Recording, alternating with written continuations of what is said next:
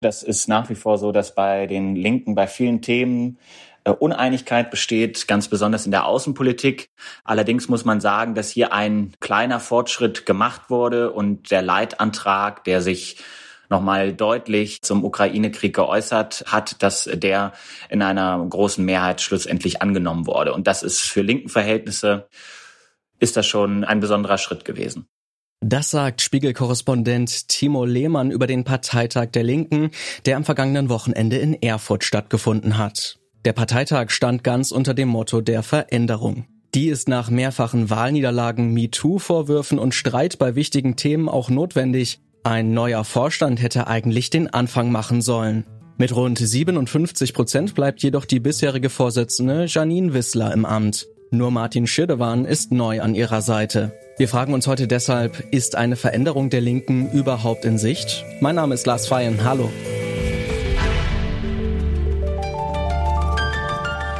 Zurück zum Thema.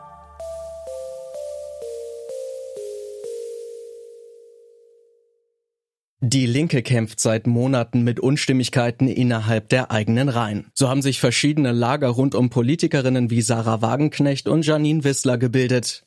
Besonders uneinig sind sich Parteimitglieder in der Außenpolitik. So verurteilt der Vorstand in einem Leitantrag den russischen Angriffskrieg und bezeichnet Russland als imperialen Aggressor während das Lager um Sarah Wagenknecht die Formulierungen deutlich abschwächen wollte.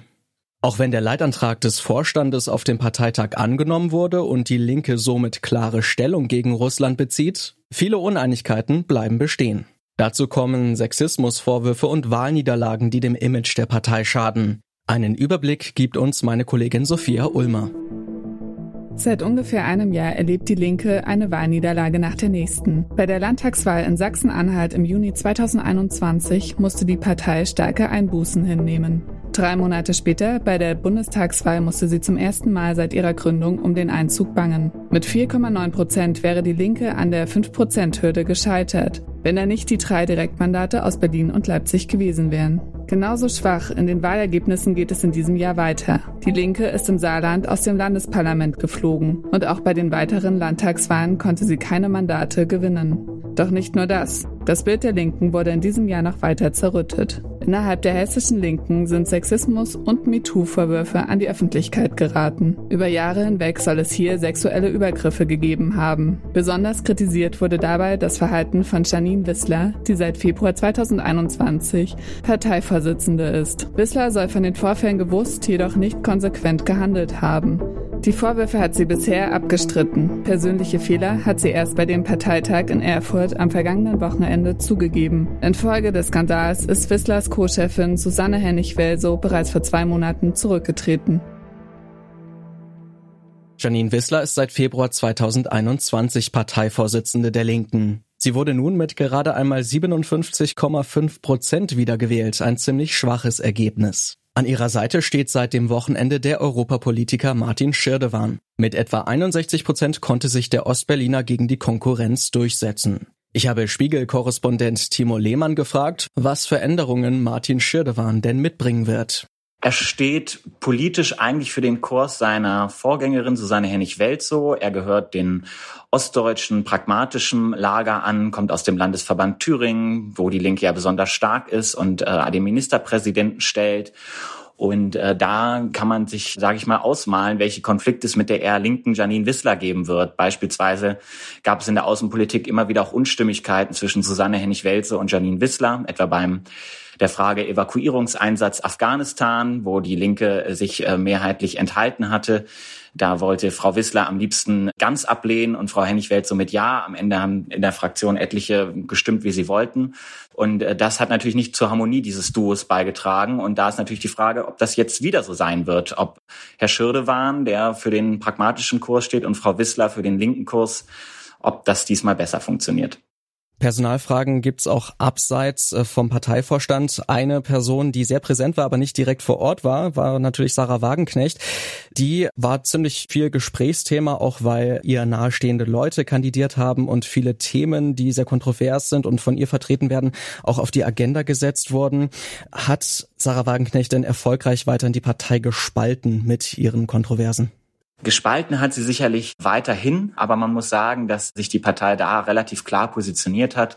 Sarah Wagenknecht hat keine Mehrheit in dieser Partei. Sie hat mit ihrem Kandidaten Sören Pellmann für den Parteivorsitz ist sie gescheitert. Der hat knapp 32 Prozent geholt, also noch ein schlechteres Ergebnis als die Herausforderin von äh, Janine Wissler und auch bei einem Änderungsantrag zum Thema Außenpolitik, bei dem sie nochmal wesentlich stärker die Rolle der NATO und wie Sie das nennen, in dem Kontext der Geschichte den Ukraine-Krieg einsetzen wollten. Auch da gab es überhaupt gar keine Mehrheit. Da wurde mit Handzeichen abgestimmt und schätzungsweise 10 bis 20 Prozent haben dazu gestimmt. Das war eine herbe Niederlage für Frau Wagenknecht.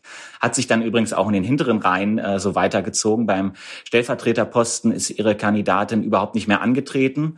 Sie hat dann ihre Kandidatur zurückgezogen, weil sie wahrscheinlich wusste, dass sie keine Mehrheit hat, auch bei den Vorstandswahlen. Also das ist so, dass die Unterstützer von Frau Wagenknecht in der Parteiführung überhaupt nicht mehr vertreten sind. Das war die größtmögliche Niederlage für Sarah Wagenknecht. Auch Gregor Gysi war ja präsent vor Ort, also ein sehr prominenter Politiker der Linken natürlich. Und der zeigte sich auch sehr unzufrieden aufgrund der vielen Kontroversen, die wir ja gerade schon angesprochen haben und ruft die Partei zu aktiven Veränderungen auf. Was muss die Partei denn jetzt eigentlich tun, um aus diesem ganzen Schlamassel wieder rauszukommen? Ich würde sagen, die Linke muss wieder ein klares Profil haben. Man weiß nicht genau, wofür die Linke steht. Also nehmen Sie das Beispiel Corona, da ähm, weiß man, wie Frau Wagenknecht denkt, sitzt in großen Talkshows, spricht darüber und dann gibt es einen Teil der Partei, der das komplett anders sieht. Auch in der Außenpolitik gibt es immer wieder verschiedene Stimmen aus der Linken. Also wer seiner Stimme der Linken gibt, weiß eigentlich nicht genau, was er da am Ende bekommt, weil die Linke sich in so vielen Fragen so uneinig ist.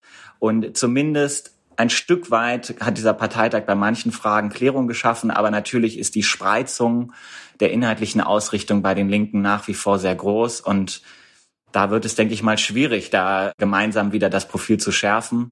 Aber man wird es sehen. Vielleicht sollte man bei der neuen Parteiführungskonstellation jetzt auch nicht sofort sagen, äh, dass das nicht funktioniert, sondern muss jetzt erstmal abwarten und schauen, wie sich das entwickelt.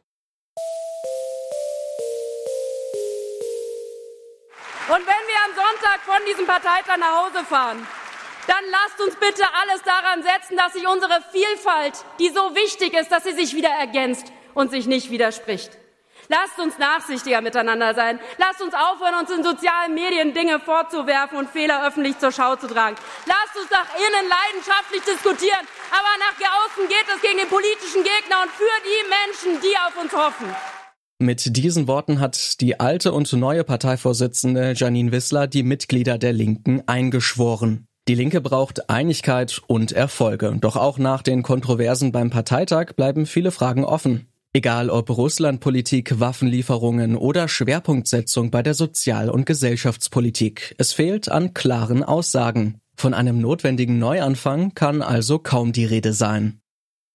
Und das war's auch schon wieder für heute. Die Redaktion hatten Sophia Ulmer und Kai Rehmen. Benjamin Zerdani hat die Folge produziert. Chefin vom Dienst war Alina Metz und ich bin Lars Feyen. Ich sag Tschüss und bis zum nächsten Mal. Zurück zum Thema vom Podcast Radio Detektor FM.